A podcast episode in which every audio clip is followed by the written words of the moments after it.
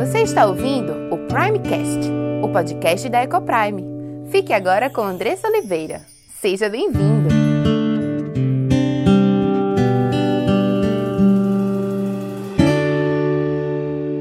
Olá, meu nome é Andressa Oliveira, filha e serva do Deus Altíssimo, esposa de Gabriel, mãe de Diego, Cauã e Aimee, educadora e diretora da EcoPrime International Christian School. Tenho aprendido que Deus nos ensina sobre casamento, criação de filhos e educação cristã.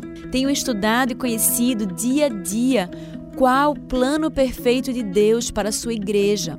E todo esse conhecimento tem trazido uma linda transformação em nossa casa entre meu marido e eu, entre nós e nossos filhos.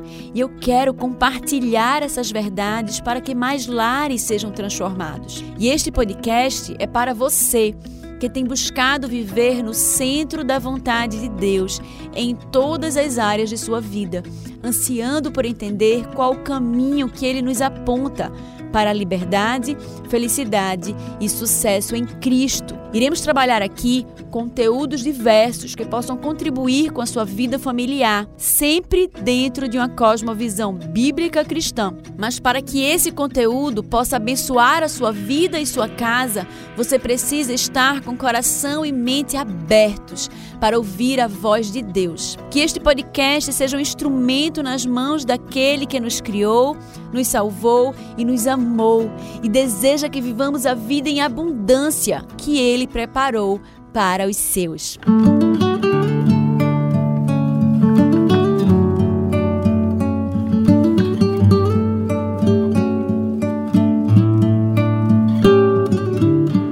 Nas últimas semanas temos falado sobre o que significa o casamento.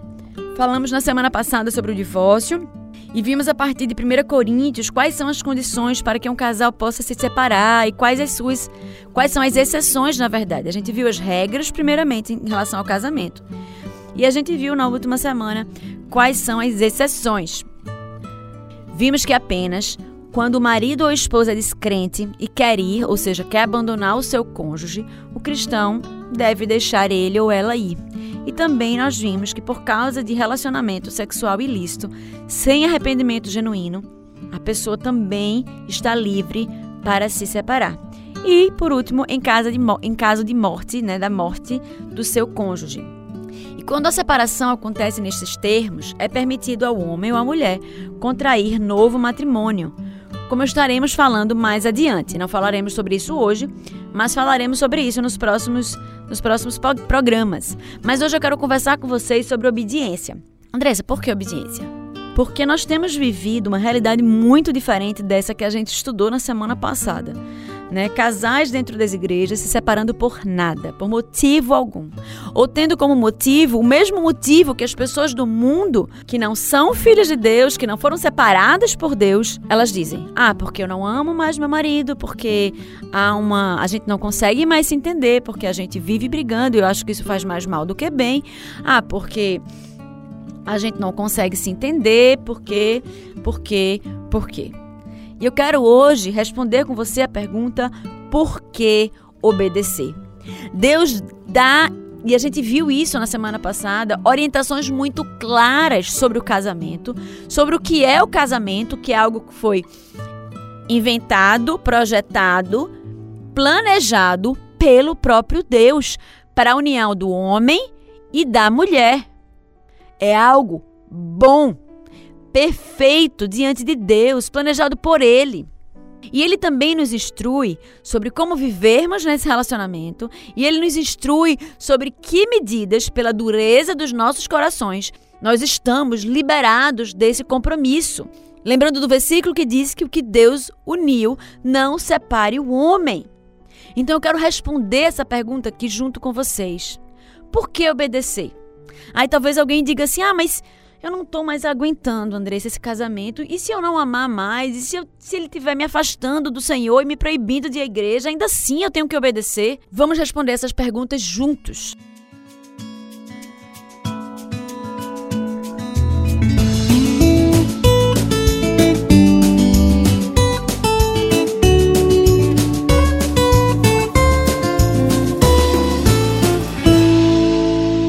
Era o dia da preparação começava o sábado. Jesus tinha acabado de ser morto na cruz do Calvário. Aqueles a quem eles chamavam de mestre, aquele que era o Messias, o Cristo, havia sido morto na cruz. Os seus discípulos, as mulheres que o seguiam, estavam com o coração tomado de tristeza. Isso aconteceu numa sexta-feira. As mulheres que tinham vindo da Galiléia com Jesus, seguindo, viram o túmulo e como o corpo fora ali depositado. Então se retiraram para preparar aromas e bálsamo, e no sábado descansaram, segundo o mandamento. E a gente tem lá esse trecho em Lucas 23, 54 e 56. Era o mais triste dos dias. A palavra que havia se tornado carne e habitado entre nós jazia estava fria em um túmulo. O que fazer quando aquele que ressuscitou mortos estava morto? A esperança que eles tinham de serem libertados, a esperança que eles tinham no Messias, aparentemente havia morrido. Eles estavam desnorteados, sem entender o que havia acontecido, seus corações tomados de tristeza.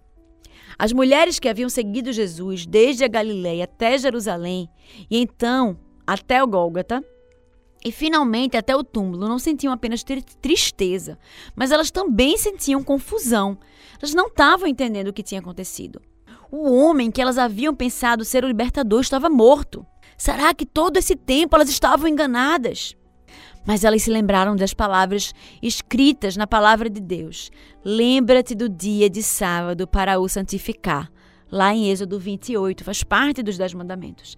Elas não tinham as respostas para as suas perguntas, mas tinham o mandamento de Deus, aquilo que Deus havia ordenado.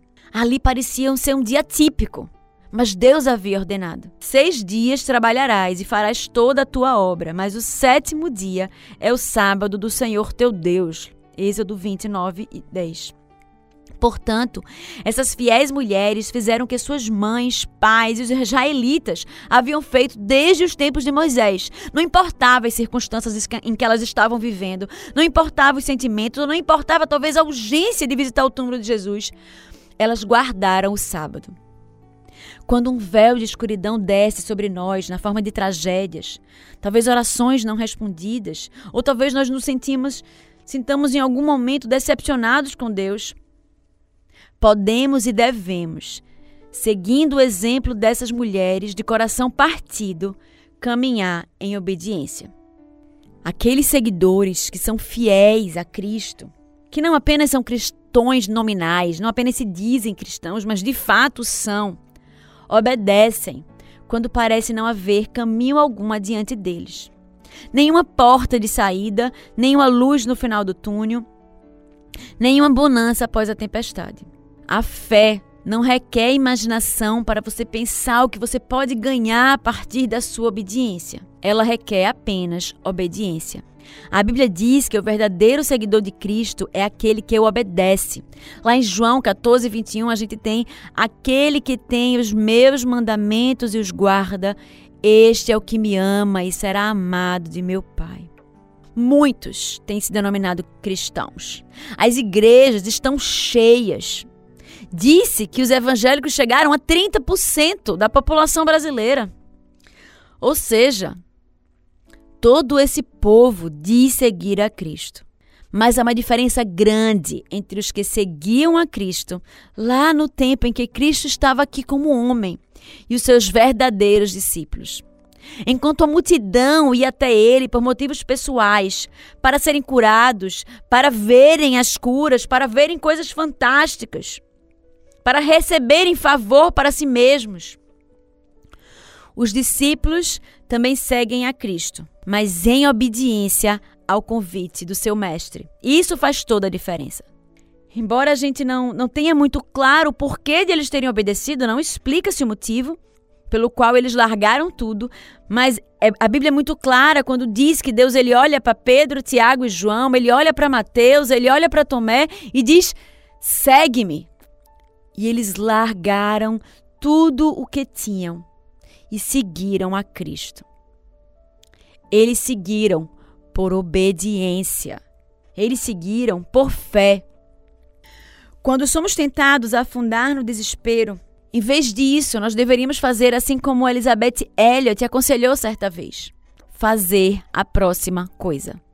Vamos fazer a próxima coisa. Talvez não sejamos capazes de discernir como Deus nos tirará do poço, mas não precisamos entender isso. Nós fomos chamados simplesmente a obedecer. E é isso que nós precisamos fazer em qualquer tarefa, em qualquer coisa, em qualquer área da nossa vida que Ele nos chama hoje. Embora as mulheres não soubessem como Deus cumpriria suas promessas, disso elas sabiam.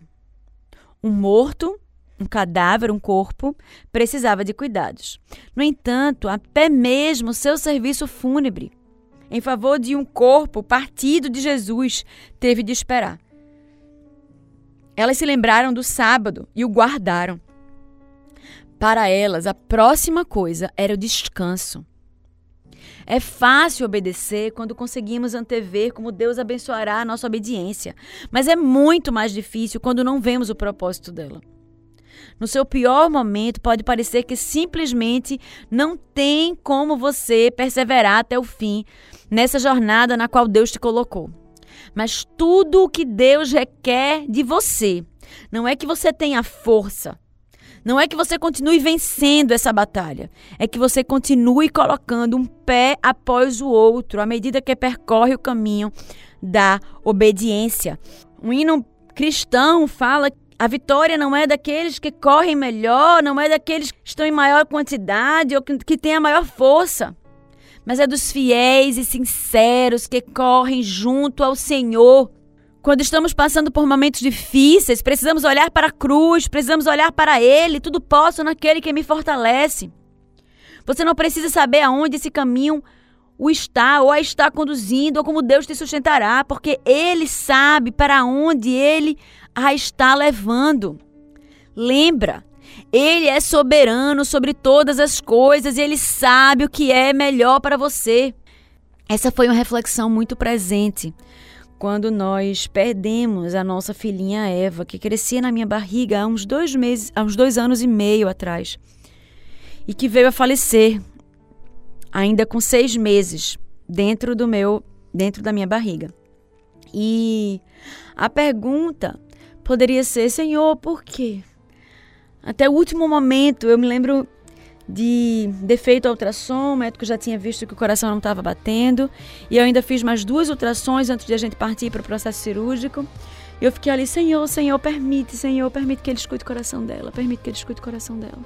E por vontade de Deus, não sei porquê, mas por vontade dele, ele permitiu que aquele coração não fosse mais escutado. E nós seguimos para a cirurgia. Aquele momento que deveria ser um momento de felicidade, tinha se tornado num momento de tristeza. Depois da cirurgia, nós seguimos para a maternidade, onde nós podíamos ouvir as mães com seus filhos no colo, filhos chegando e saindo dos quartos. E o nosso berço estava vazio. Foi um momento de muita dor. E poderíamos ter perguntado, Senhor, por quê? Mas o Senhor foi tão bom, tão misericordioso, tão amoroso conosco. E tudo que pudemos sentir foi o seu amor. Pessoas que ele levantou para trazer as palavras certas. Músicas que tocaram de forma certeira no meu coração. E uma delas, que foi a que mais me, me tocou, que mais falou meu coração, foi cantada naquela época. Né? Eu escutei através desse desse cantor que foi Israel Subirá. E o nome da música Leva-me para casa. Quando estou caindo e me abraça, quando estou chorando e segura as minhas mãos e me leva pra perto. É uma música bem longa e ela fala sobre o amor de Deus. Ela fala o quanto nós deveríamos querer voltar para casa e ela fala de como nós somos infiéis e como nós somos pecadores e mesmo Deus sabendo que nós somos, ele nos tomou em seu braço e ele fechou a porta porque ele sabia que se a porta tivesse aberta nós sairíamos. E aquilo tomou meu coração de uma forma tal porque meu Deus, como tu me amas, como tu és capaz de lidar com tamanha infidelidade, com tamanho pecado da minha parte e ainda assim olhar para mim com amor.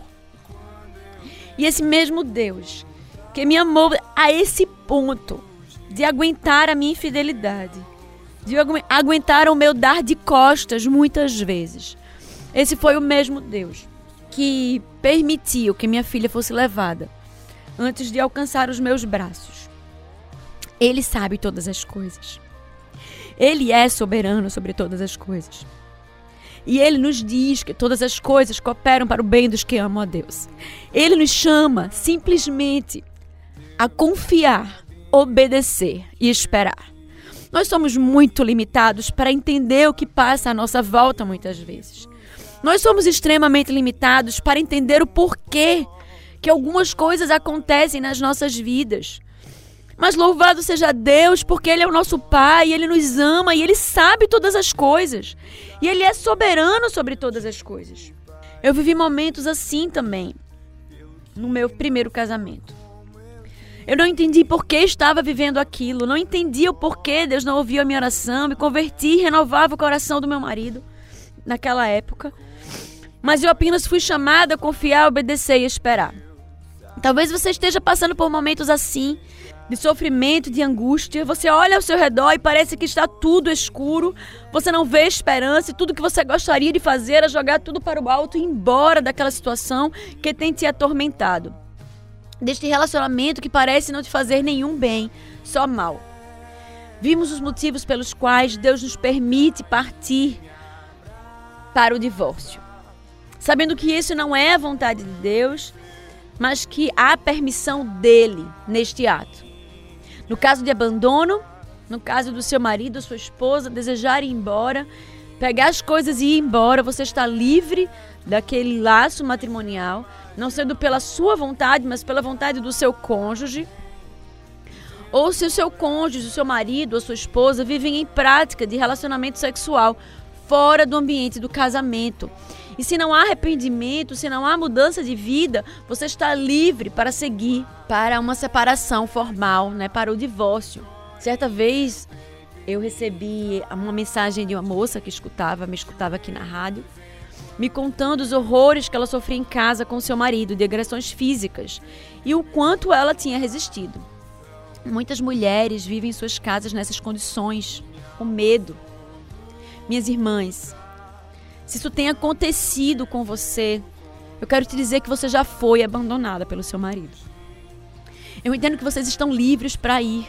Eu sei que muitas vezes o medo tem paralisado vocês. Eu quero dizer se você tem vivido isso, mas tem vivido medo de dar um passo adiante, procure ajuda. Procure alguém de confiança que possa te dar apoio em todos os sentidos, o pastor da sua igreja, algum servo ou serva do Senhor. Coloque seu medo e suas angústias diante de Deus e creia que Ele é Deus poderoso para te livrar. Mas seja prudente e haja com sabedoria. Mas se você não vive nenhuma dessas situações acima, Deus te chama a seguir em obediência. Se você não ama mais o seu marido, Deus te diz: amarás ao teu próximo como a ti mesmo. Quem é mais próximo do que aquele com quem você divide a sua cama, com quem você decidiu lá atrás se unir em matrimônio e é um com ele. E talvez você diga, mas Andressa, ele é muito difícil de amar. Nós nós acabamos nos separando e eu vou dizer que Deus te manda amar os seus inimigos. Ame-o. Deus nos dá uma ordem: amarás. Ame, por isso, em obediência. Existe uma falsa impressão, e eu tenho dito e repetido isso, que amar é um sentimento que toma avassaladoramente o meu coração. Não é, amar é uma decisão, está lá na Bíblia. Amarás é uma ordem. Busque a Deus.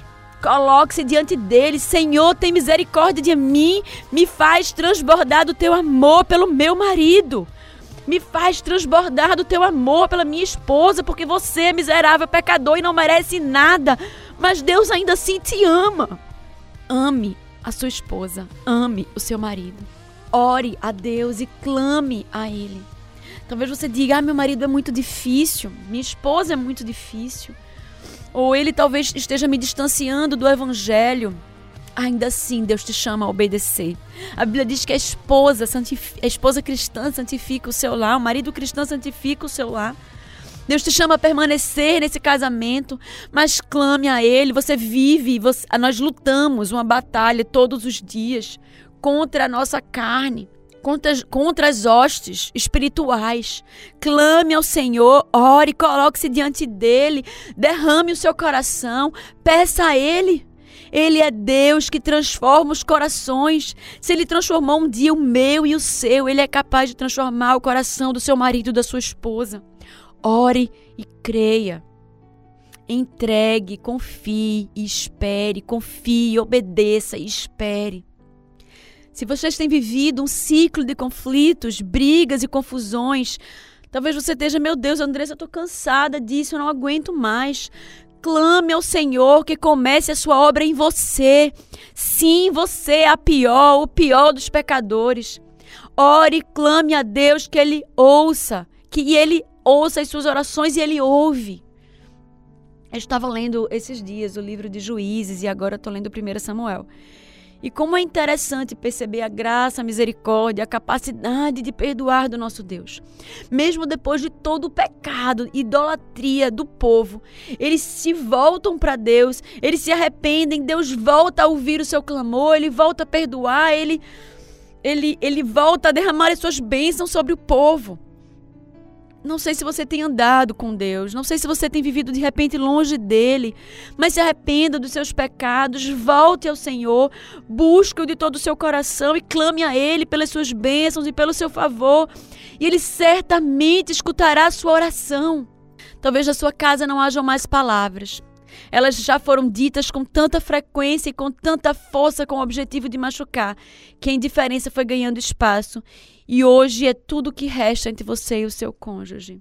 Quero te dizer, meu irmão e minha irmã, que não há situação difícil que Deus não possa transformar. Não há corações duros que Deus não, não como pedra que Deus não possa não os possa transformar em carne. Rogue, clame ao Senhor pela renovação no seu lar, pela renovação no seu casamento, pela renovação na aliança e creia que Ele é Deus poderoso para fazer infinitamente mais do que pedimos ou pensamos.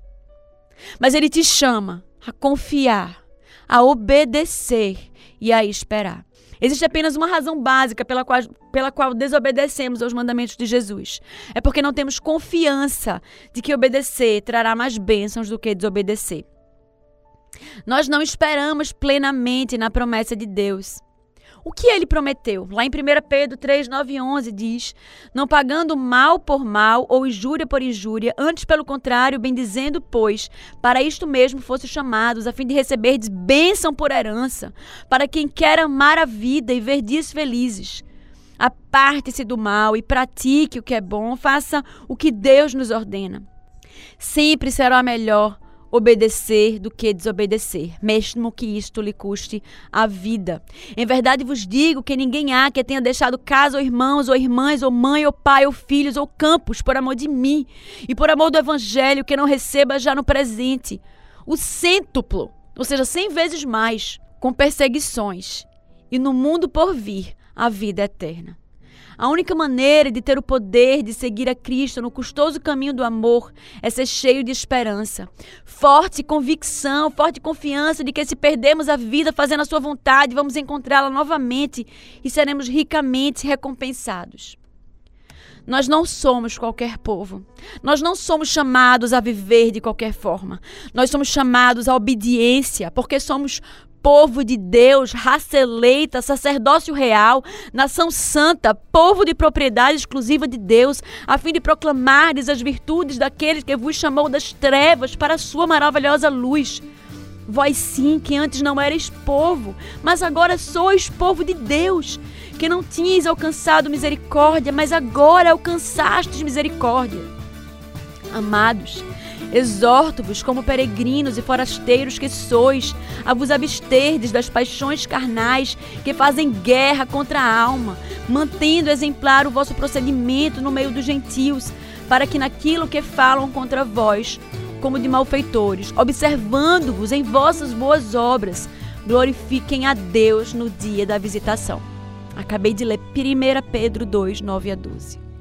E é isso, pregação de Deus à igreja, de Deus à igreja por intermédio de Pedro. Vós sois Vós sois raça eleita, sacerdócio real, povo separado de Deus.